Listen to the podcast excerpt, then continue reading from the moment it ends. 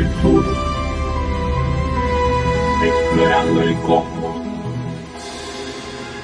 El programa que hacemos desde Argentina para todos los amantes de la ciencia de habla hispana.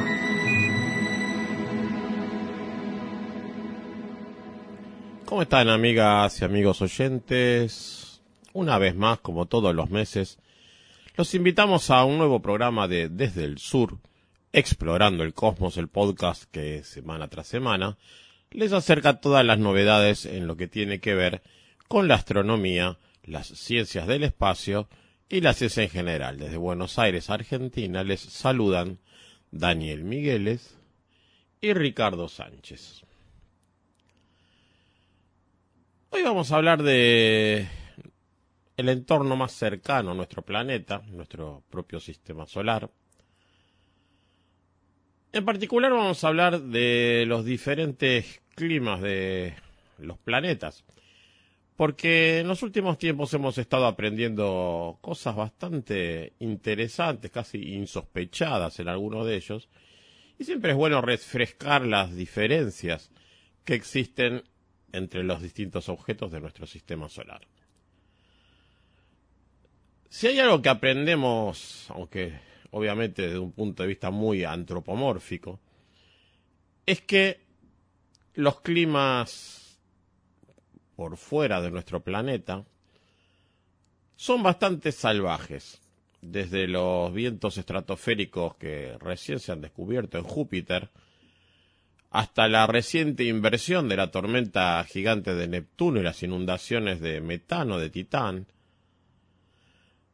Pero mientras que el efecto Coriolis, los chorros polares, los ciclones y las precipitaciones pueden cambiar un poco las cosas, todo el clima planetario se basa en los mismos ingredientes básicos que tenemos aquí en la Tierra.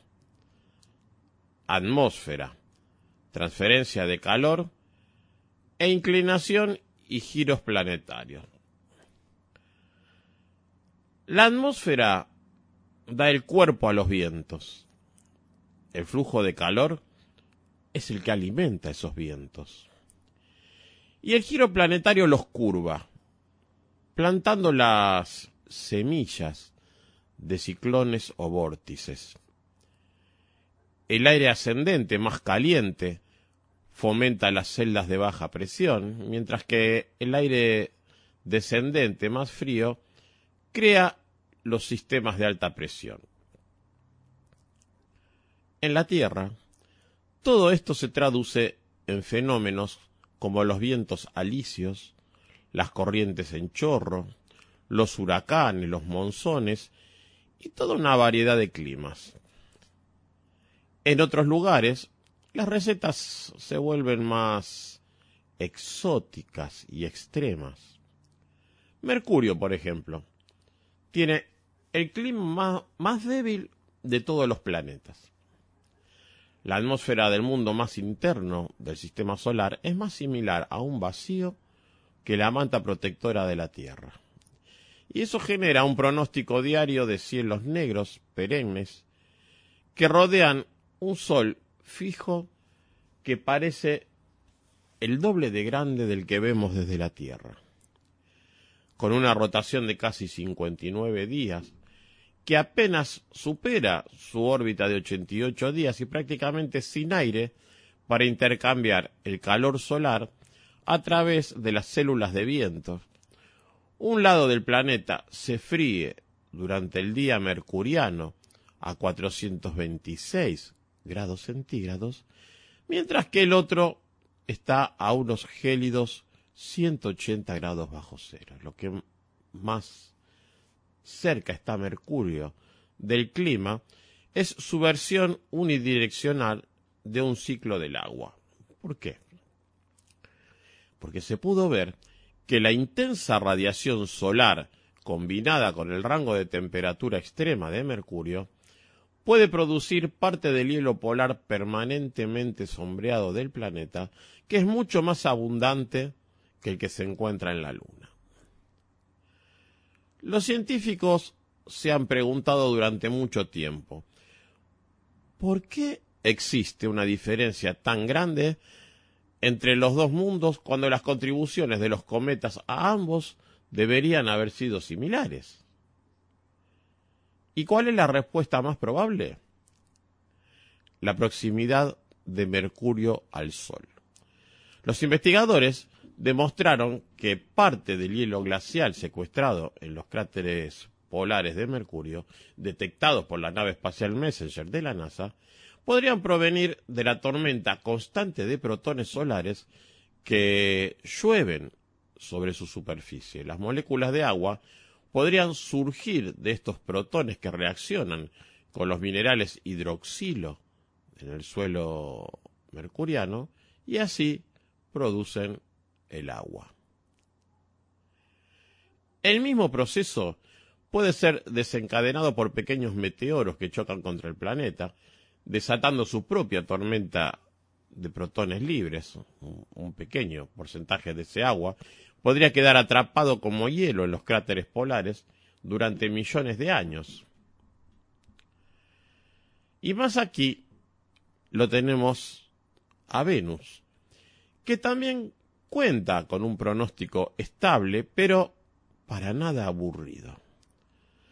La atmósfera del planeta es principalmente dióxido de carbono, lo que provoca un calentamiento global infernal, el famoso efecto invernadero. Ese abundante dióxido de carbono atrapa la mayor parte de la radiación solar entrante y produce temperaturas superficiales de alrededor de 480 grados centígrados si los humanos alguna vez pudiéramos visitarlo y de alguna manera pudiéramos soportar la aplastante presión atmosférica del planeta, sin duda seríamos asados a toda velocidad. Por lo tanto, en poco menos de dos horas, un Venera soviético reforzado de 1978 tiene el récord de supervivencia en la superficie, que no fue mucho. Venus, además, es famoso por ser el planeta más caliente del sistema solar, así como el más cercano en tamaño y masa a la Tierra. Pero nuestro mundo hermano es también el único planeta rocoso que gira hacia atrás. Y al igual que Mercurio, Venus se hornea principalmente por un lado, ya que un día en este mundo abrasador es unos 18 días más largo que su año, aunque Venus logra incluir dos amaneceres en su viaje de 225 días alrededor de nuestra estrella. El ingrediente adicional de una atmósfera espesa da como resultado un calor violento, intercambio y vientos con fuerzas de tornado en los niveles medio y superior. Y mientras el calentamiento de efecto invernadero distribuido uniformemente mantiene los vientos en calma en la superficie, el desequilibrio de la radiación solar en los niveles más altos azota la atmósfera venusiana alrededor de todo el planeta en solo cuatro días. Hace una década, el orbitador europeo Venus Express registró un aumento del 33% en la velocidad del viento de 300 a 400 kilómetros por hora, y con las recientes afirmaciones que decían que eh, se había encontrado una biofirma microbiana llamada fosfina en las nubes sulfúricas altas de Venus, el interés en nuestro planeta vecino más cercano se ha disparado. Hay un trío de misiones de la NASA y la Agencia Espacial Europea, cuyo lanzamiento está previsto a principios de la década del 2030, estudiará el terreno y la evolución geológica de Venus y determinará si la vida se esconde en la atmósfera superior del planeta. Al igual que Venus, pasamos al siguiente planeta más allá de la Tierra, que es Marte. Y de la misma manera que nuestro reciente mencionado Venus, su atmósfera también está mayormente llena de dióxido de carbono. Pero, por otro lado, al igual que Mercurio, su atmósfera es extremadamente delgada. Solo un 1% de la densidad de la Tierra. La atmósfera marciana, disminuida todavía, se produce por vientos que son lo suficientemente fuertes, de alrededor de 97 kilómetros por hora, para crear tormentas de polvo que se pueden ver desde la Tierra. Aproximadamente una vez al año, el planeta rojo experimenta una nube de polvo del tamaño de un continente, una tormenta que puede durar algunas semanas, y aproximadamente una vez cada tres años en Marte se levanta una tormenta de polvo global.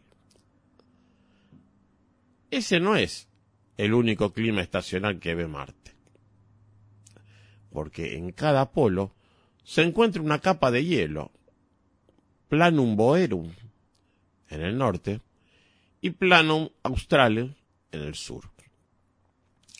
Estas tapas están en capas como una pila de panqueques. En el fondo la arena y el polvo se pegan con hielo de agua. Encima de eso se sientan capas de hielo de agua mezcladas con polvo que cayó afuera de la atmósfera durante miles de años. Y esas capas constituyen la mayor parte de los casquetes polares.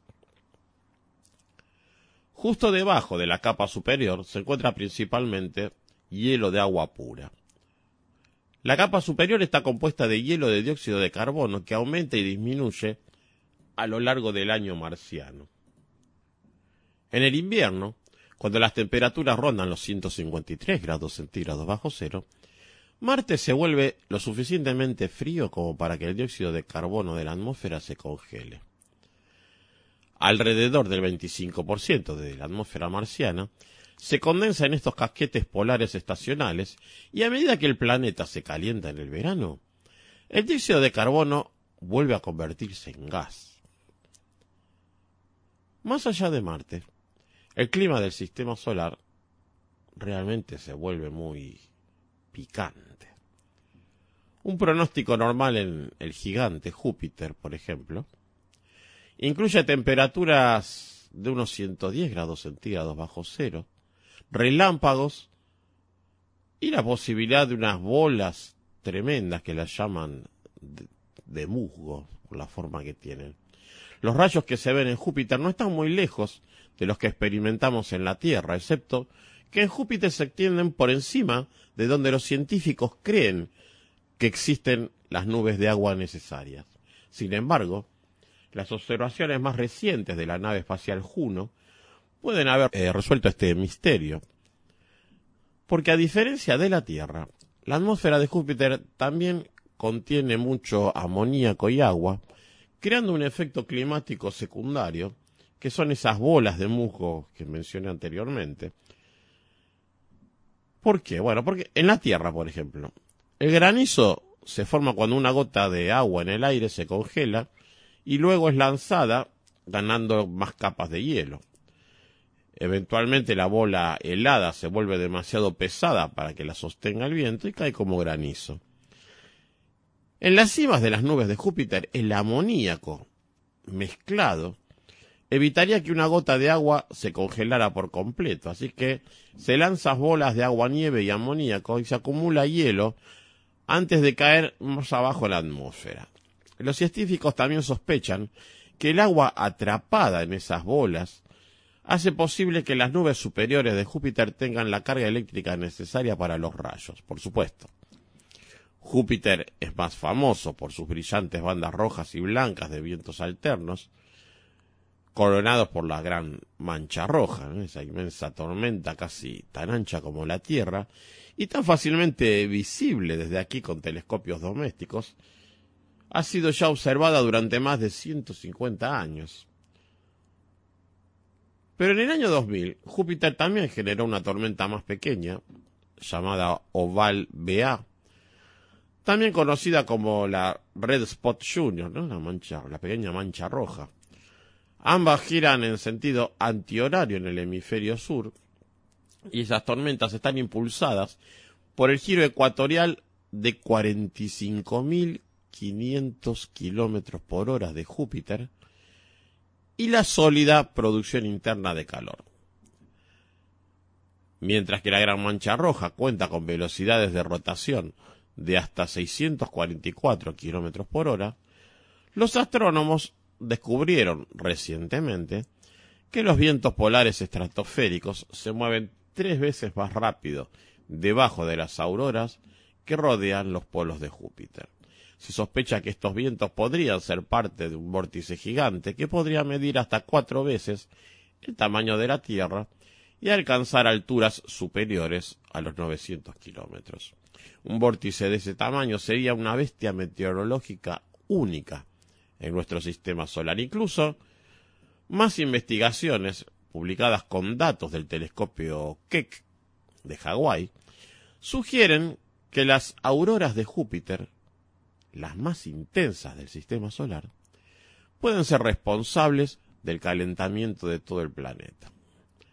Porque al interrumpir el flujo normal de calor hacia los polos con inyecciones masivas de energía en los niveles superiores, esas auroras pueden calentar la región ecuatorial más de lo que predicen los modelos. Y esa anomalía es un misterio de décadas al que los científicos se refieren como la crisis energética de Júpiter. Un misterioso excedente de calor que pide algo de energía con fuente desconocida que no pudo ser explicada. Al igual que Júpiter, pasamos al siguiente planeta, que es Saturno, tiene una atmósfera rica en hidrógeno y está plagada de nubes de hielo de amoníaco. Se encuentra una temperatura verdaderamente gélida de 138 grados bajo cero y tiene corrientes en chorro que rodean a sus polos. En 2012, la nave espacial Cassini de la NASA produjo fotografías vívidas de una corriente en chorro sorprendentemente geométrica detectada por primera vez en la década de 1980 por las ondas Voyager, disparando alrededor del polo norte del planeta. Los científicos no están muy seguros de qué causa que las corrientes en chorro del planeta creen estas formas únicas de seis lados, que se conocen como el hexágono, que es una enorme tormenta similar a un huracán sobre el polo norte de Saturno, que tiene un ojo 50 veces más grande que el de un huracán terrestre promedio. Saturno también presenta un campo magnético excepcionalmente simétrico, porque al modelar los datos tomados de las órbitas finales de Cassini y su inmersión final en la atmósfera de Saturno, los investigadores pudieron revelar que esa simetría probablemente se mantenga gracias a una gruesa capa de tormentas de helio perennes que rodean los polos en latitudes altas. Esa misión también produjo imágenes intrigantes de la luna más grande de Saturno, Titán, que es de particular interés para los astrobiólogos, porque Titán es la única luna del sistema solar con nubes y una atmósfera densa y rica en nitrógeno, que es una cuatro veces más pesada que la nuestra. También es el único mundo, además de la Tierra, que presenta líquido en la superficie, a pesar de que las temperaturas rondan los 179 grados bajo cero.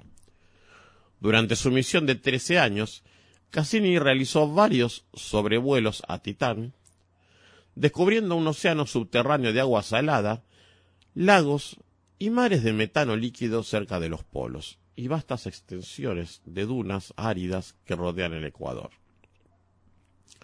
Cuando la nave espacial lanzó la sonda Huygens para aterrizar en la superficie de Titán en 2005, las fotos revelaron un paisaje fantástico de una neblina brumosa, canales de ríos y dunas. Titán tiene una inclinación actual de unos 27 grados, cuatro estaciones, cada una de las cuales dura unos siete años terrestres, y se cree que las tormentas de metano inundan los ríos polares durante el verano de Titán. La NASA planea enviar un helicóptero de ocho rotores llamado Dragonfly al Ecuador de Titán en 2034 en búsqueda de vida. La atmósfera densa en comparación con el aire ultrafino que Infinity encontró en Marte, deberían permitirle volar hacia el norte en una serie de saltos que cubran una distancia total de más de 175 kilómetros. Según las observaciones estacionales de Cassini, los meteorólogos de la NASA predicen un clima tranquilo cuando se envíe el Dragonfly. Se piensa que Titán es como un laboratorio de la vida real en donde podemos ver una química similar a la de la antigua Tierra cuando la vida se afianzaba aquí. Y si pasamos a los gigantes helados, en comparación con los otros planetas del sistema solar, Urano y Neptuno permanecen algo descuidados con solo una sonda, la Voyager 2, que los ha visitado por allí. No se sabe mucho sobre el clima en estos dos últimos planetas, excepto lo que se puede deducir de las fotos del Hubble y las simulaciones del laboratorio. Por ejemplo, Urano es el único planeta que está de, costado, digamos, en el sistema solar, está inclinado a 98 grados con respecto al plano orbital. La inclinación extrema coloca al Sol directamente sobre un polo a la vez. El polo norte del planeta presenta una capa de nubes prominente, veranos e inviernos que duran décadas, y violentas tormentas que acechan su atmósfera rica en hidrógeno durante las transiciones estacionales.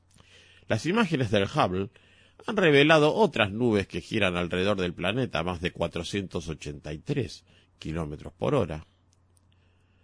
Y Neptuno, por otro lado, presenta vastas nubes de cirros blancas de hielo de metano y misteriosas tormentas oscuras denominadas manchas oscuras. Al igual que los cuatro planetas gigantes, tiene una atmósfera principalmente de hidrógeno, con algo de helio y una pizca de metano, y a diferencia de las tormentas prominentes de Júpiter, se desconoce la dinámica interna de sus ciclones.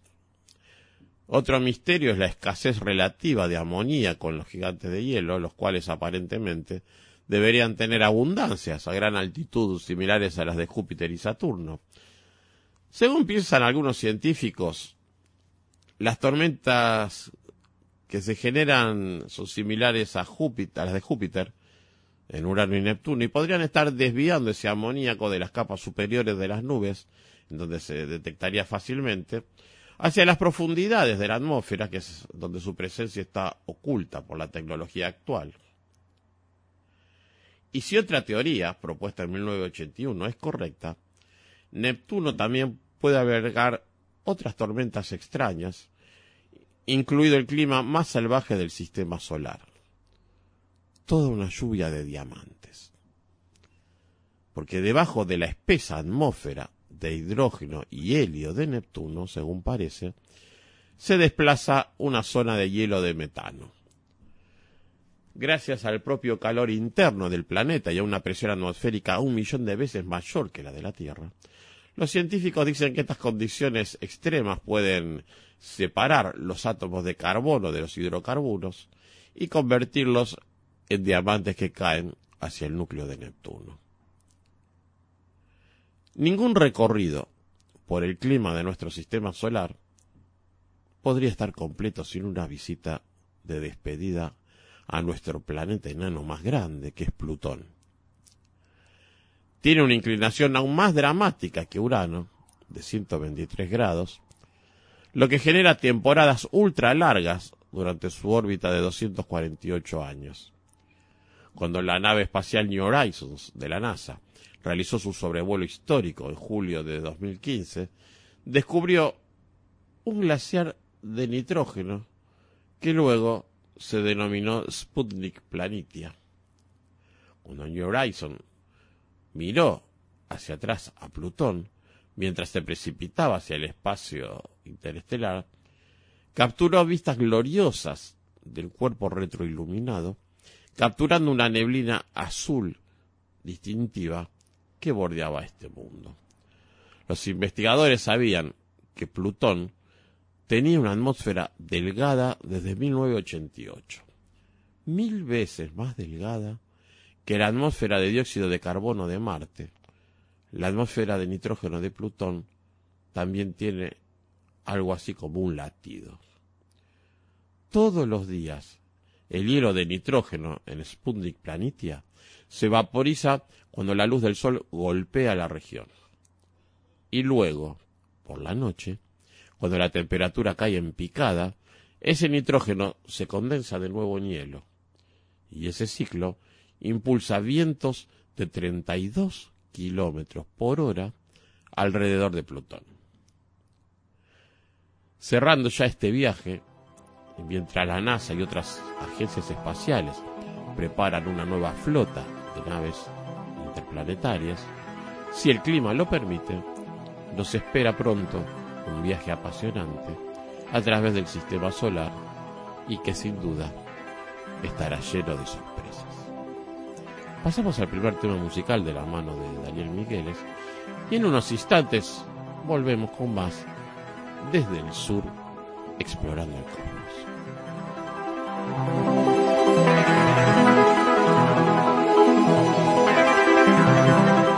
Dentro de los fenómenos climáticos que se pueden observar en nuestro sistema solar y en nuestro mundo, quizá el viento es uno de los más interesantes.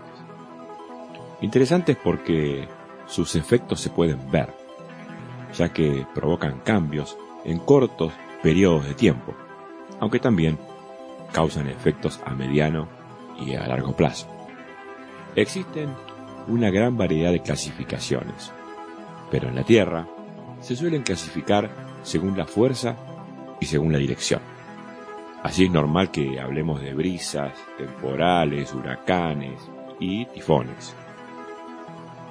Quizá a estos cuatro tipos de vientos se refirió Mike Oldfield en 1999 cuando publicó el tema Cuatro vientos, dentro de un disco en donde todos los sonidos, incluyendo la percusión, fueron generados de guitarras en vivo, guitarras MIDI o samplers de guitarras individuales. Es un tema claramente separado en cuatro partes, quizá uno para cada tipo de vientos. ¿O no? Four Winds.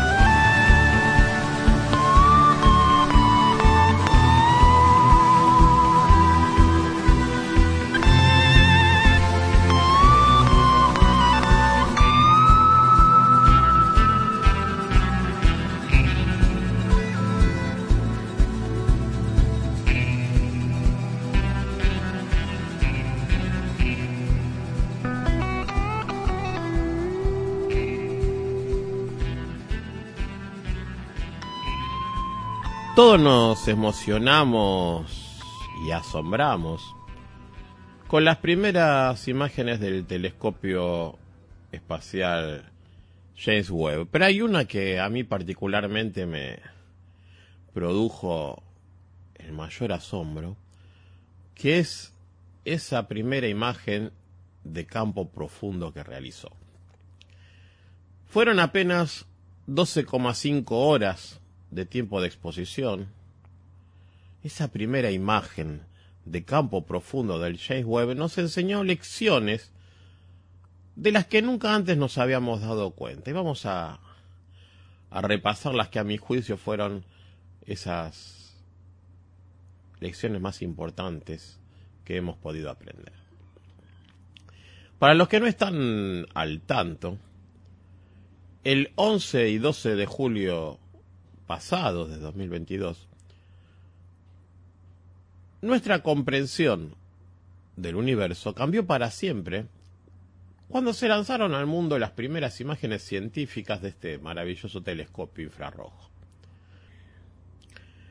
A diferencia de las versiones anteriores que consistían exclusivamente en imágenes que se usaban para la calibración, las pruebas y la puesta en servicio, estas imágenes eran tomadas por múltiples instrumentos y en múltiples filtros tomadas con el propósito de proporcionar datos científicamente valiosos y pudieron componerse por primera vez en imágenes a todo color que brindan todo un festín para los ojos humanos.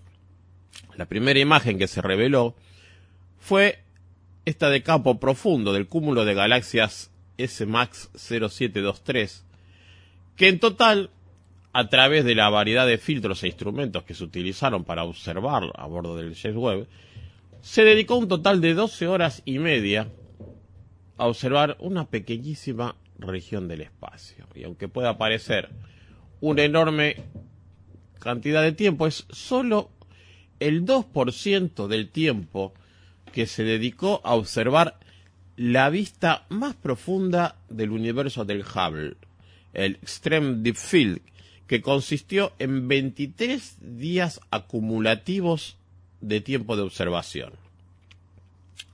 Vamos a hablar ahora de unas siete lecciones espectaculares que ya hemos aprendido de esta primera imagen, junto con lo que significa para toda la ciencia futura por venir.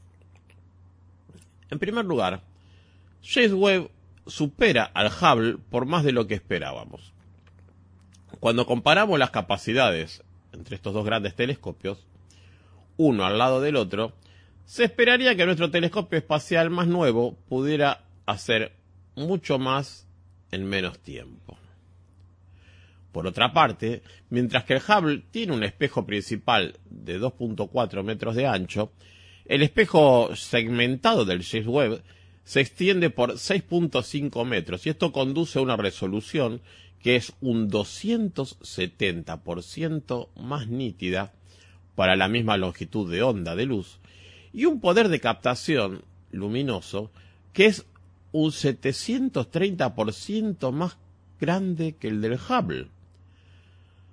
Solo desde el punto de vista de la física de la óptica, así de mejor y más rápido debería ser el James Webb que el Hubble, sin incluir las ventajas que el James Webb también posee en términos de enfriamiento, cobertura de longitud de onda e instrumentación. En otras palabras, por la misma cantidad de tiempo de observación, se esperaría que el James Webb recolectara 730% más luz que el Hubble. Pero el James Webb, como podemos ver si analizamos la imagen que se dio a conocer, esa imagen compuesta del cúmulo de galaxias SMAX 0723 con la que ha hecho el Hubble, lo está haciendo incluso mejor que eso. ¿Por qué? Porque el tiempo del Hubble se divide en órbitas, ya que desde su posición en la órbita terrestre baja, completa una revolución alrededor de nuestro planeta cada 96 minutos. Se utilizaron un total de seis órbitas, cuatro en longitudes de onda ópticas y dos en longitudes de onda infrarrojas, para hacer esa composición del Hubble. Y cabría esperar, según las matemáticas simples, que seis órbitas multiplicadas por 96 minutos por órbitas equivaldría a 9.6 horas, o sea, 576 minutos de tiempo de Hubble.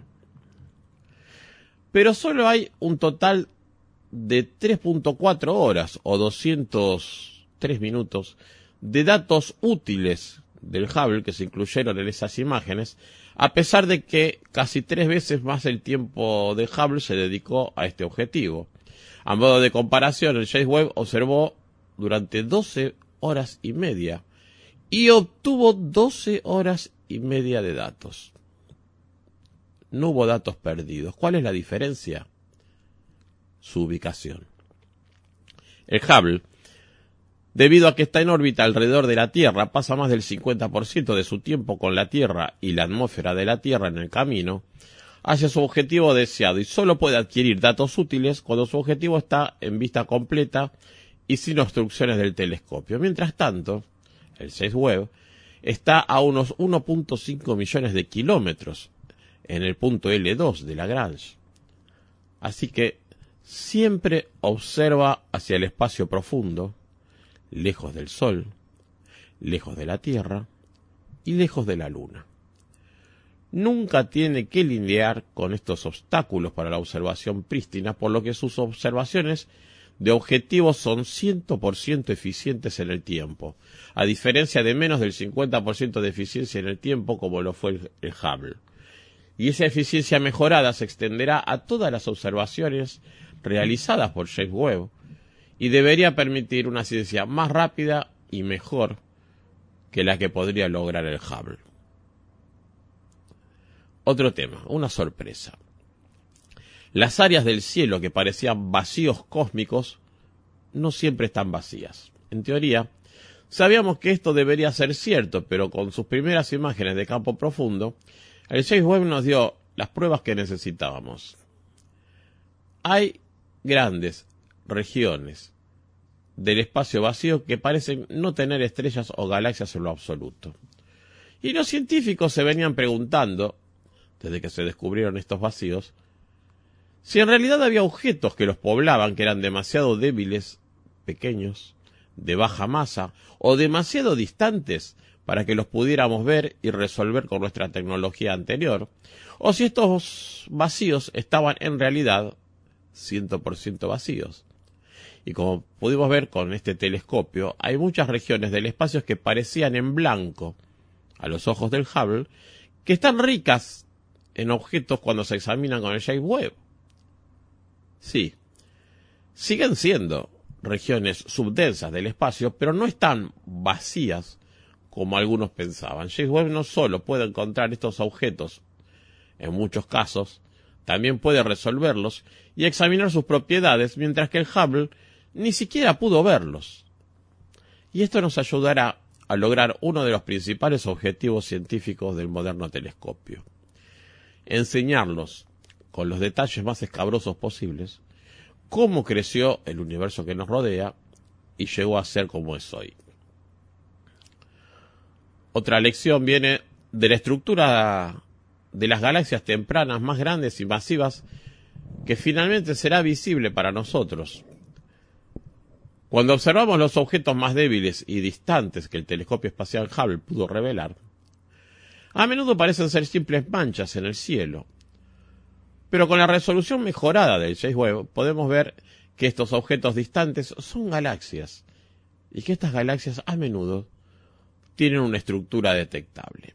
Sabemos que tanto la acreción como las fusiones juegan un papel en la evolución de las galaxias y que la fracción relativa de estrellas que se forman debido a cada una cambia a lo largo del tiempo cósmico. Además, ya sabemos que las galaxias dentro de los grupos y cúmulos galácticos evolucionan de manera diferente en términos de forma, lo que los astrónomos llaman morfología, que las galaxias que están más aisladas. Pero deben recordar, tener un aumento del 270% en la resolución en realidad significa un aumento de un 700% en la cantidad de píxeles disponibles para cada fuente. Una galaxia tiene solo 3 por 3 píxeles para el Hubble, pero aparecerá como 8 por 8 píxeles para el James Webb. Y al ver cómo varían las formas y configuraciones de las galaxias a lo largo del tiempo y la ubicación cósmicos, aprenderemos de otra manera novedosa cómo creció nuestro universo a lo largo de su historia. Y también nos permitió sacar conclusiones acerca de lo que se llaman galaxias impostoras, que parece que han dejado de serlo. ¿Por qué impostoras? Bueno, es probable que no hayan oído hablar de este problema. Muchas de las galaxias que se anunciaron como las más distantes jamás vistas, en realidad resultaron no serlo. Y la razón es simple e insidiosa. No hemos podido realizar una espectroscopía legítima de los objetos más distantes con la tecnología actual. ¿Qué quiere decir espectroscopía legítima? Bueno, espectroscopía implica dividir la luz que llega en sus longitudes de onda componentes y buscar líneas de emisión, o sea, picos de longitudes de onda particulares, o líneas de absorción, o sea, déficit en longitudes de ondas particulares, que corresponden a transiciones cuánticas de elementos particulares. Si se puede obtener más líneas, o sea, varias líneas del mismo elemento, se puede determinar cuánto se ha desplazado esa luz de sus longitudes de onda emitidas debido a la expansión del universo. Incluso con el Hubble no podemos hacer eso para las galaxias más distantes, porque su longitud de onda sensible no se extiende lo suficiente en el infrarrojo. Y para los candidatos a galaxias más distantes, no hemos estado realizando espectroscopías confiables durante aproximadamente una década. Sin embargo, con la llegada del James Webb y su extraordinaria sensibilidad a longitudes de onda superiores a 2000 nanómetros, todas esas incógnitas van a desaparecer, porque cualquier galaxia que sea candidata a un alto corrimiento al rojo, como las llamadas HD1 o la GNZ11, los dos poseedores de récord actuales, ahora estará sujeta a una verdadera confirmación espectroscópica, que es algo a lo que ninguna de las dos lo ha estado antes. Como muestra el primer espectro del James Webb, de hecho, podemos hacer esto para todas y cada una de las galaxias que queramos medir y obtendremos oxígeno, hidrógeno y líneas de neón, entre otros potenciales, en cualquier objeto donde estén presentes. Los astrónomos se enfrentan entre sí con dos ideas principales. Los que hacen afirmaciones extraordinarias sobre lo que hay ahí afuera con solo una pizca de la evidencia necesaria y los que no aceptan estas afirmaciones hasta que la evidencia a su favor se vuelve abrumadora. Y ahora estamos en la era del James Webb y finalmente tenemos la capacidad de recopilar la abrumadora evidencia necesaria para precisar las propiedades de una galaxia al alcance de nuestra mano. Ya no hay necesidad de conjeturas o inferencias. La ciencia no se trata de buscar pruebas insuficientes y elegir en qué creer, se trata de demostrar lo que es real y verdadero sin lugar a dudas. Y gracias a las capacidades de James Webb, estamos a punto de reemplazar el pensamos con el sabemos en todo el universo. Un tema importantísimo que quiero ver si puedo tratar en un próximo programa, es que vamos a poder descartar todo tipo de versiones de gravedad modificada. Una de las cosas más hermosas de la idea de la materia oscura es que explica tantos fenómenos de observación en tantas escalas diferentes con solo esa adición.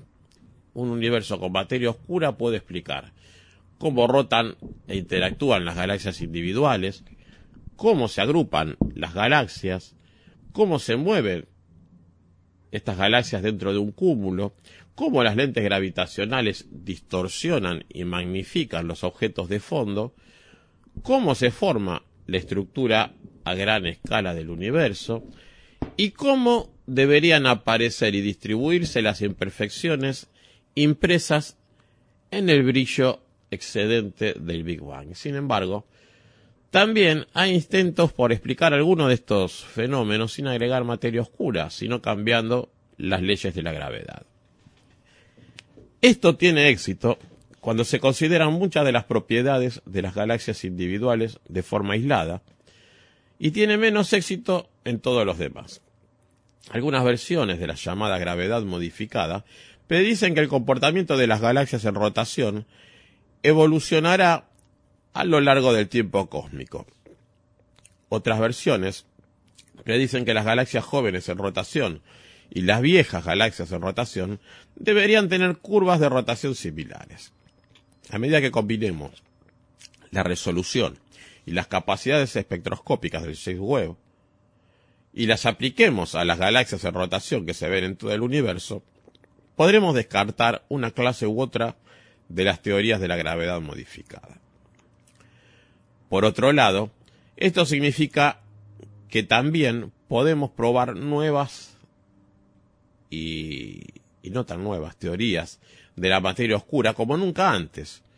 Cualquier cosa que aprendamos será porque el universo nos dijo cómo se está comportando realmente. Como anteúltimo punto, les menciono que lo, lo que tiene que ver con los centros de los cúmulos de galaxias que se revelarán con más detalle que nunca. ¿Alguna vez se preguntaron, cuando miran un cúmulo de galaxias masivo, qué está pasando en el núcleo y en las afueras de la galaxia más brillante, más masiva y ubicada en el centro.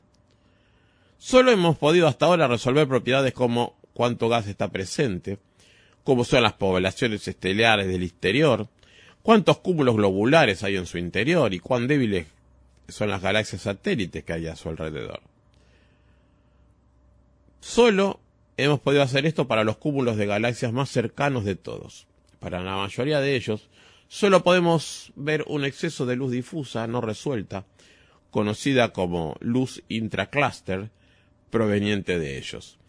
Pero ahora, con el poder del James Webb, podremos ver qué tipo de estructuras están presentes alrededor de estas galaxias centrales, será capaz de resolver galaxias pequeñas y tenues que de otro modo simplemente se mancharían con una resolución inferior. Incluso podemos usar esto para explicar la distribución de las fuentes que contribuyen a la luz intracúmulo y detectar y determinar las propiedades de las galaxias satélite y los cúmulos globulares en los halos de galaxias como nunca antes. Ya estamos viendo, en la primera imagen de campo profundo del James Webb, lo que de otro modo sería invisible sin ella.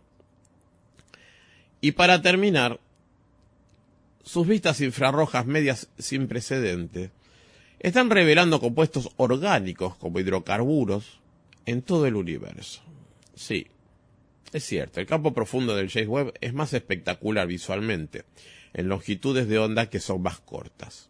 Las imágenes NIRCAM, que contienen longitudes de onda de entre 600 nanómetros hasta unos 5000, tienen una resolución mucho mayor que las imágenes MIRI, que van desde el 5000 nanómetros a 28000. Después de todo, la, resolución de su telescopio está dada por la cantidad de longitudes de onda de luz que pueden caber en el diámetro de su espejo principal. Y con un espejo de un diámetro fijo de seis metros y medio, las vistas del NIRCAM le darán una resolución más alta que la MIRI cada vez. Pero las longitudes de onda de infrarrojo medio resaltan una característica a la que las longitudes de onda de infrarrojo cercano solo en gran medida son insensibles. El polvo. Esta materia neutra no solo es un ingrediente principal para la formación de estrellas, abundante en el rojo en las imágenes del MIRI y deficiente del azul en las mismas imágenes, sino que también revela moléculas que solo irradian en longitudes de onda particulares. Las galaxias verdes en las imágenes de MIRI contienen una variedad de compuestos químicos, incluidos los hidrocarburos, que son indicios tentadores para la capacidad de una galaxia de albergar mundos habitables. Son todos datos que tomados en conjunto nos pueden revelar la mayor cantidad de información del universo. Estas siete elecciones que mencioné son solo el comienzo de la gran ciencia cósmica que se está iniciando ahora, que ha comenzado la era del James Webb. Muchas de las galaxias que se estiran en arcos o que aparecen visualmente muy rojas son producto de lentes gravitacionales y los datos iniciales de James Webb son lo suficientemente buenos como para decirnos de inmediato qué puntos de luz son imágenes múltiples de la misma galaxia y cuáles son las galaxias separadas en sí mismas. Con su conjunto completo de instrumentos ahora funcionando a pleno, esta vista de campo profundo nos ha mostrado el universo como nunca antes. Y lo más importante a tener en cuenta es que esta imagen de campo profundo, como todas las imágenes que formaron parte del primer lanzamiento científico del James Webb, representa menos de un día de datos. El Hubble, en comparación, ha estado operando durante 32 años y aún James Webb puede superarlo en muchos frentes. Tenemos más de 20 años de tiempo con James Webb que esperar y los nuevos descubrimientos apenas comienzan. Como dijo tan elocuentemente en su momento Edwin Hubble, a medida que aumenta la distancia, nuestro conocimiento se desvanece y se desvanece rápidamente. Eventualmente alcanzamos el límite oscuro, los límites máximos de nuestros telescopios. Allí medimos sombras y buscamos entre fantasmales errores de medición puntos de referencia que son apenas más sustanciales. La búsqueda continuará hasta que no se agoten los recursos empíricos y no es necesario que pasemos a los reinos soñadores de la especulación. Con las nuevas capacidades sin precedentes del James Webb, apenas comenzamos a ver el universo literalmente bajo una luz completamente nueva. Los dejo con un tema musical de Daniel Migueles y en un rato volvemos con más desde el sur explorando el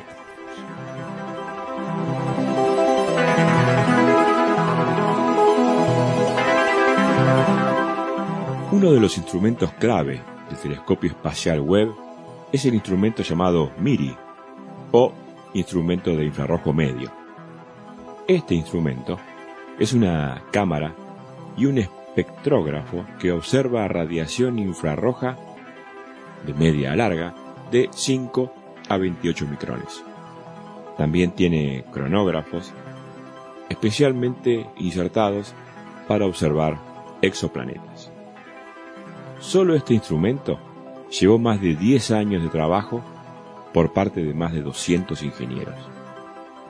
Y es tan sensible que podría haber una vela en una de las lunas de Júpiter. Elijamos una luna de Júpiter. Tenemos casi 80 para elegir. Una tranquila, en donde podamos sentarnos en una pequeña roca, con nuestro traje espacial, a sostener esa vela dentro de un dispositivo que provea algo de oxígeno a nuestra vela imaginaria.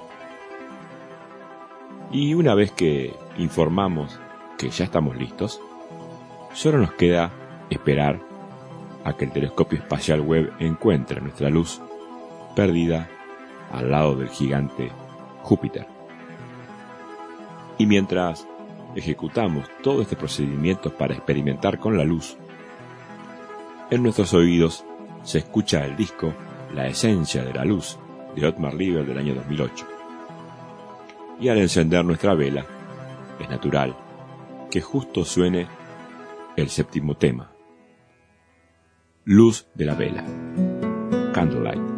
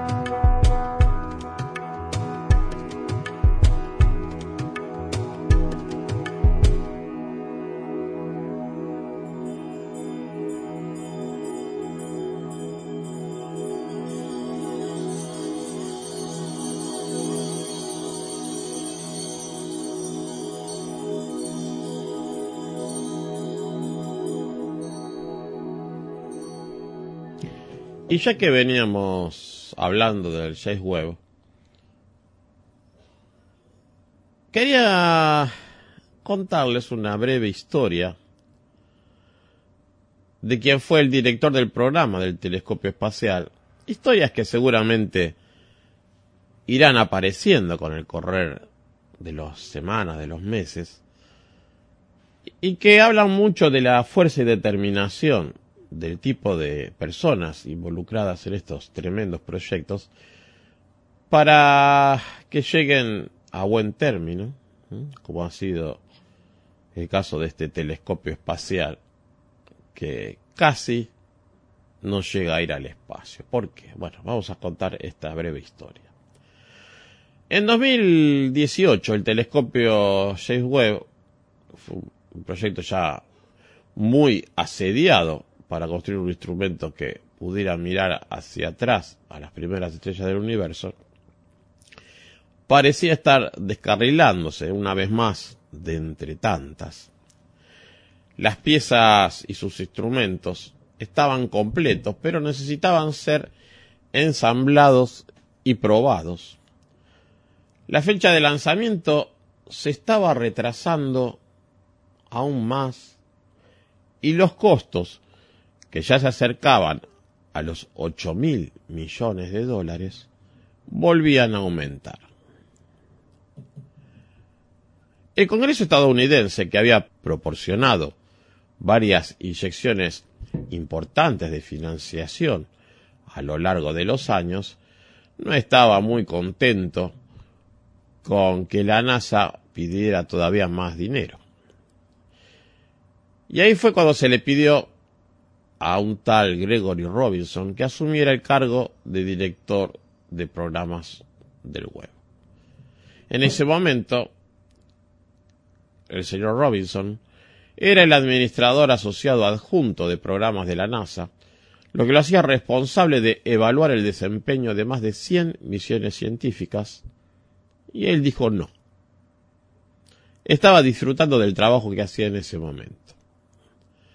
Pero un administrador asociado de ciencia de la NASA le preguntó nuevamente, porque tenía una especie de confluencia de dos habilidades.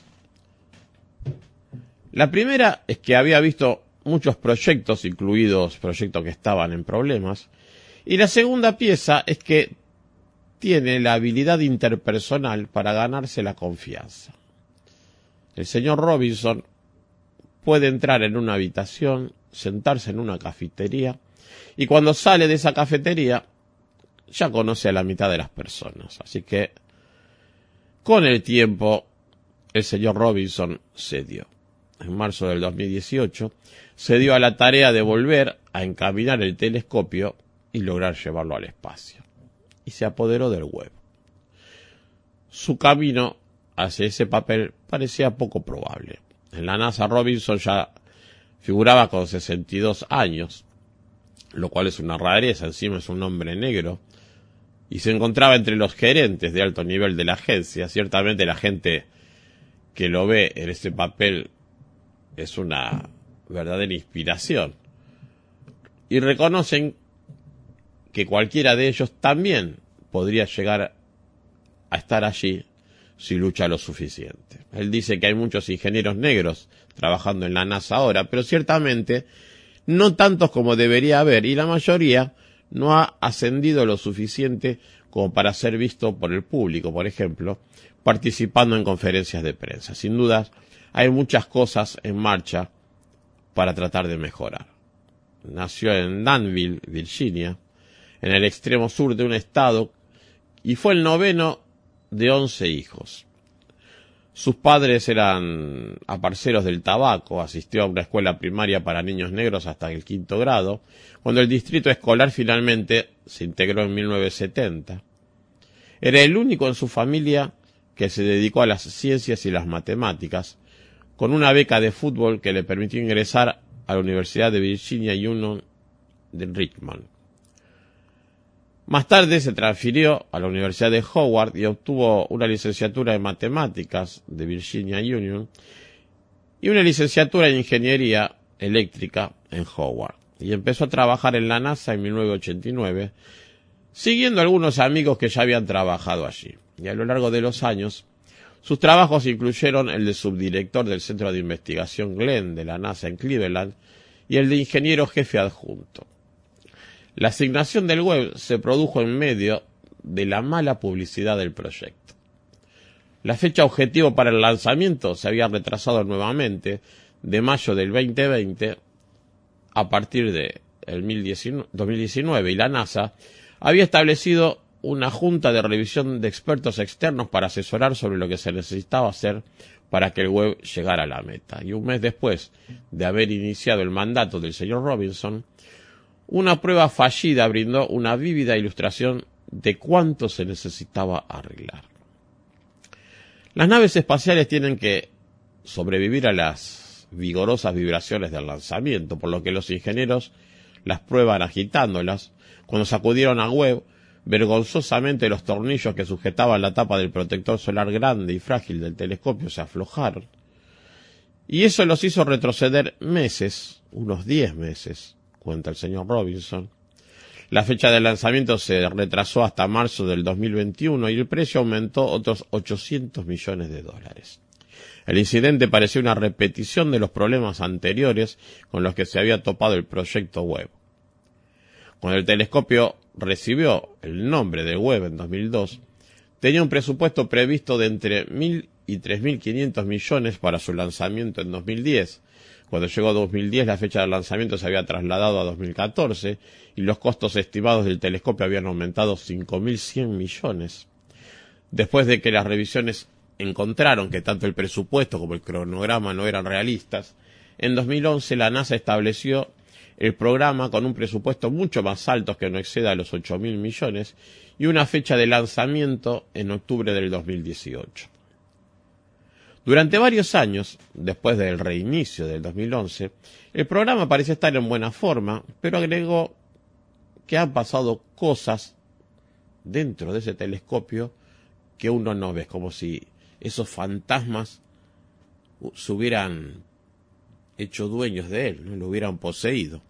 En el caso de los tornillos que se soltaron durante la prueba de sacudidas, resultó que los dibujos de ingeniería no especificaban cuánto par era necesario aplicar. Eso se dejó al contratista, la Norton Grumman, para decidir y no fueron lo suficientemente estrictos. Les exigió tener una especificación para asegurarse de que sea correcta. La Junta de Revisión publicó su informe, señaló una serie de problemas e hizo 32 recomendaciones y la NASA las siguió a todas. Una de las recomendaciones fue realizar una auditoría de toda la nave espacial para identificar problemas integrados, errores que ocurrieron sin que nadie se diera cuenta. Los ingenieros revisaron los dibujos, especificaciones, examinaron las longitudes de compra para asegurarse de que los pedidos coincidieran con las especificaciones y que los proveedores proporcionaran los artículos correctos. Se establecieron varios equipos dirigidos por las personas más experimentadas. En su mayor parte el hardware coincidía con lo que se diseñó originalmente. Algunas cosas no coincidían, y el señor Robinson dijo que ninguna de ellas tendría que conducir a una falla catastrófica, y de a poco se fueron arreglando. Cuando asumió como director del programa, la eficiencia del cronograma del web, una medida de cómo se comparó el ritmo de trabajo con lo que se había planificado, se redujo en aproximadamente un 55%, y eso en gran parte fue resultado de un error humano evitable. El equipo del web estaba lleno de personas inteligentes y capacitadas que se habían vuelto cautelosas a la hora de plantear críticas. Les dio crédito al señor Robinson por cambiar las cosas en unos pocos meses. Hizo que la eficiencia llegara al 95% con mejores comunicaciones y gerentes más dispuestos a compartir posibles malas noticias. Necesitaba alguien que pudiera ganarse la confianza del equipo y lo que necesitaban averiguar era qué estaba mal con todos ellos en el grupo. La velocidad a la que dio la vuelta a esta cosa fue simplemente asombrosa. Sin embargo, Varios problemas nuevos causaron retrasos adicionales y sobrecostos, algunos como la pandemia y un problema con el recinto de carga del cohete Ariane 5 de fabricación europea estaban fuera de control de Robinson, ocurrieron errores humanos adicionales, como en noviembre pasado cuando se rompió una abrazadera que aseguraba el telescopio a la montura del lanzamiento, sacudiendo el telescopio pero por suerte sin causar daños. Pero cuando el Ariane 5 que transportaba a web finalmente se lanzó en Navidad, todo transcurrió sin problemas y el despliegue desde entonces se ha desarrollado de manera impecable. Con el comienzo de las observaciones, ya no hay necesidad de un director de programa para el web. Unos meses después de hacerse cargo del proyecto, el señor Robinson elevó la eficiencia del cronograma del 55 al 95%, con mejores comunicaciones y gerentes más dispuestos a compartir posibles malas noticias. Y él dice hoy con orgullo que se ha quedado sin trabajo, pero feliz de haber logrado el objetivo de haber puesto en órbita con total éxito el telescopio espacial más complejo que ha logrado construir la humanidad. Otro tema musical de la mano de Daniel Migueles y en un momento la parte final de este programa de Desde el Sur Explorando el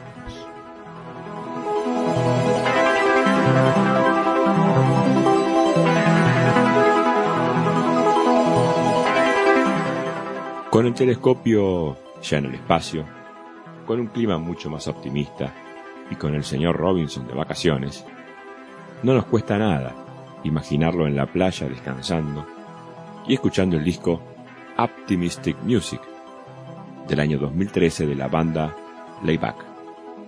Y mientras toma un sorbo de su jugo de naranja y recuerda las lejanas épocas en donde las vibraciones lo hicieron trabajar de más, se sonríe mientras suena el sexto tema del disco, nosotros no necesitamos malas vibraciones.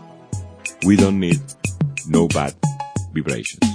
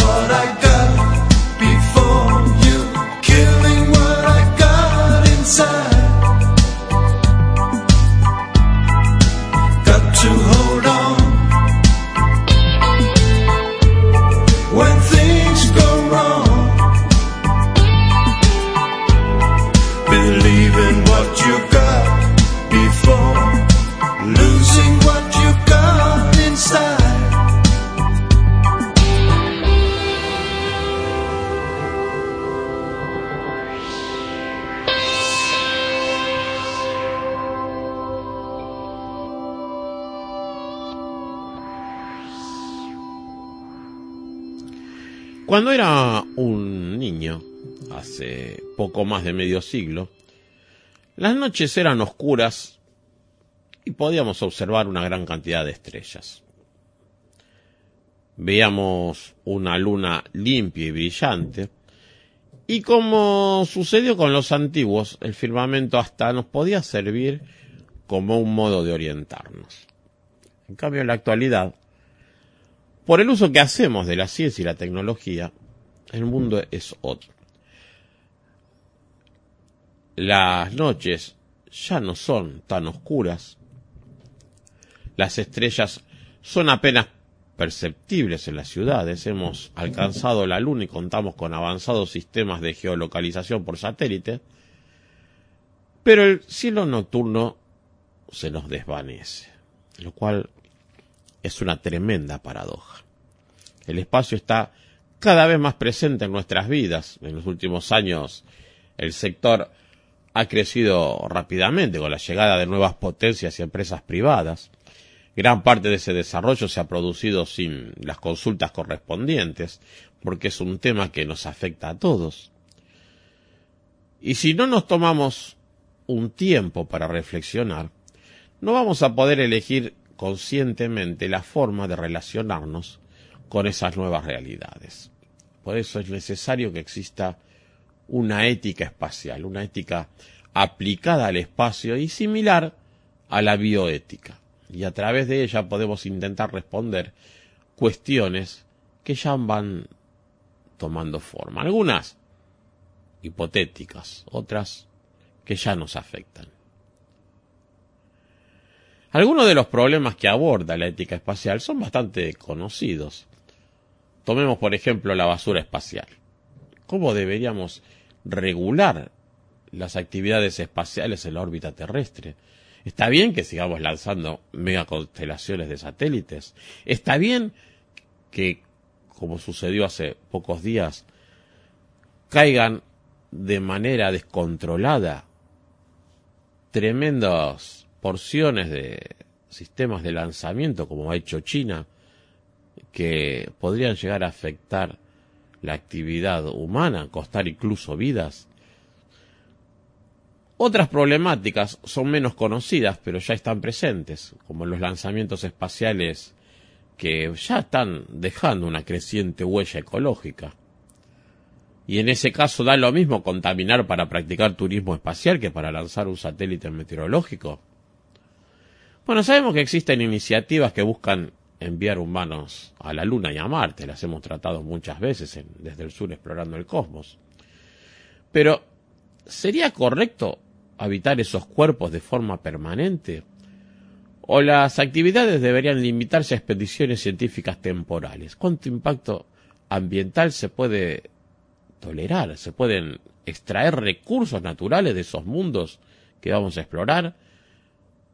¿Y estaría bien que comercialicemos esos recursos? Bueno, sabemos que la minería espacial es una de las grandes problemáticas a mediano plazo y las grandes superpotencias financian la exploración no solo por satisfacer la curiosidad de los investigadores, sino porque saben que los asteroides del sistema solar contienen multitud de recursos con valor económico. De hecho, varias empresas están ya trabajando en ello y algunos países se han apresurado a introducir legislaciones que respalden ese tipo de actividades, pero que realmente son de dudosa validez a nivel internacional. ¿Esos recursos que se extraigan les pertenecen a quienes los extraigan o a toda la humanidad? ¿Qué efectos pueden tener sobre la economía y los equilibrios geopolíticos la introducción de nuevos recursos que actualmente son escasos? Si llevamos la explotación de los recursos al extremo, ¿no terminaríamos cometiendo los mismos errores que cometemos con nuestro planeta?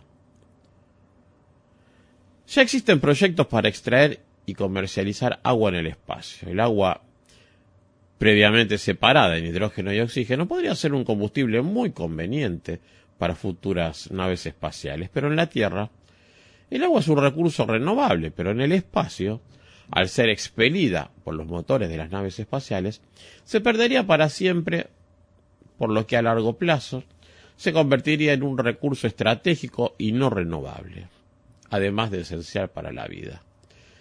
¿Cómo garantizar el derecho al agua en esas condiciones? Si alguna vez establecemos colonias humanas en el espacio, ¿cómo garantizaríamos el bienestar de los colonos? ¿Cómo evitar situaciones cercanas a la esclavitud, como las que se dan aún hoy en alta mar, por ejemplo? Ahí valdrían también los derechos humanos o tenemos que adaptarlos a las condiciones específicas del espacio. Además, sin duda, la actividad humana alterará el entorno espacial y hasta dónde eso se debería tolerar. ¿Sería correcto, por ejemplo, terraformar Marte? Y ni hablar si encontramos vida extraterrestre. ¿Sería correcto que las futuras generaciones ni siquiera puedan conocer a nuestra Luna y la de otros planetas sin haber sido modificadas por el hombre? El futuro del sector espacial, como el de la humanidad en su conjunto, depende de la gestión que hagamos en los próximos años de la crisis climática y ecológica. Una ética espacial es necesaria para que la exploración del espacio sea una aventura sensata y acorde al interés general, aplicando las lecciones aprendidas en la pésima gestión de los recursos de nuestro planeta, y por eso es que la opinión pública debe estar presente. Como punto positivo, podemos decidir que al menos el tema se esté planteando. Existen algunas organizaciones que comenzaron a trabajar en una legislación básica, pero el espacio no es de unas pocas superpotencias, ni siquiera es de la humanidad. Le pertenece a cada especie viva presente o futura que puede estar en estos momentos por allí afuera y debemos ser conscientes de esa realidad.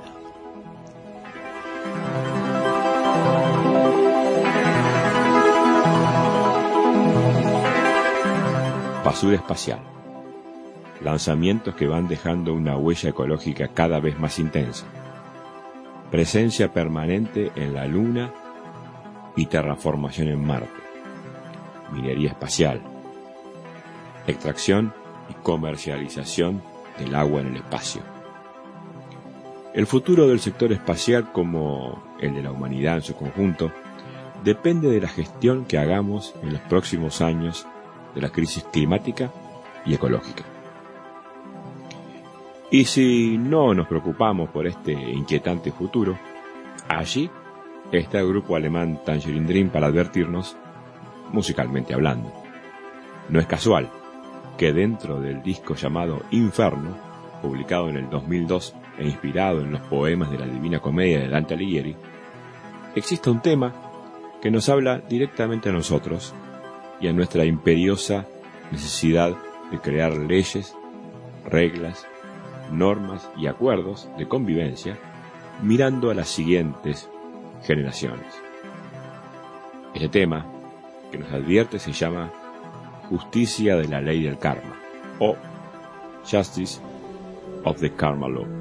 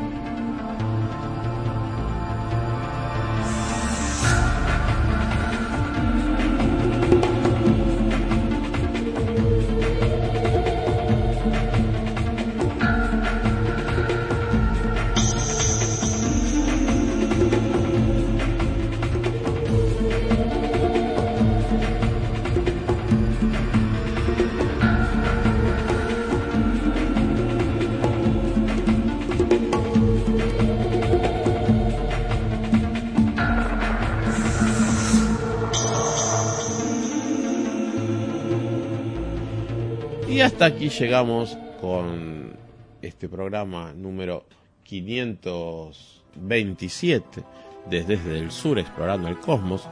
Como les cuento, al final de cada programa tiene varias vías de contacto con nosotros, como nuestro correo electrónico radiocosmosargentina.com, nuestro blog radiocosmosargentina.blogspot.com.ar, nuestro grupo en Facebook desde el sur y en, Twitter el usuario arroba desde guion bajo el guion bajo sur. En Radios Online estamos en la emisora educativa El Hornero todos los lunes por la tarde si viven aquí en Buenos Aires en la zona de Olivos y Martínez.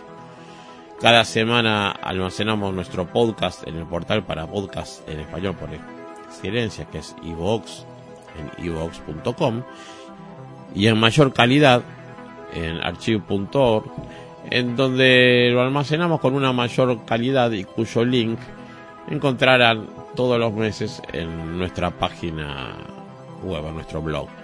También hacemos nuestras transcripciones, que nos han pedido muchas veces que les sería útil tenerlas por escrito en cada uno de nuestros programas, que pueden ver en enriquefsánchez.wordpress.com y desde ya les pedimos que si están capacitados para hacer algún tipo de, donación, la hagan a través de PayPal, me piden la dirección por correo privado, y en Patreon, en donde ya varios colaboradores están desde hace unos años apoyándonos en este proyecto que es cada día más difícil de realizar por la situación actual, de Desde el Sur Explorando el Cosmos, con el cual nos encontraremos nuevamente en el próximo mes para traerles todas las novedades en lo que tiene que ver con la astronomía, las ciencias del espacio y las ciencias generales. Les deseamos un excelente mes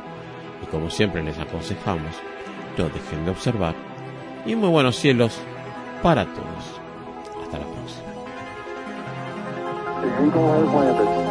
Roger point, tranquility. We copy you on the ground. You got a bunch of guys about to turn blue. We're breathing again. Thanks a lot.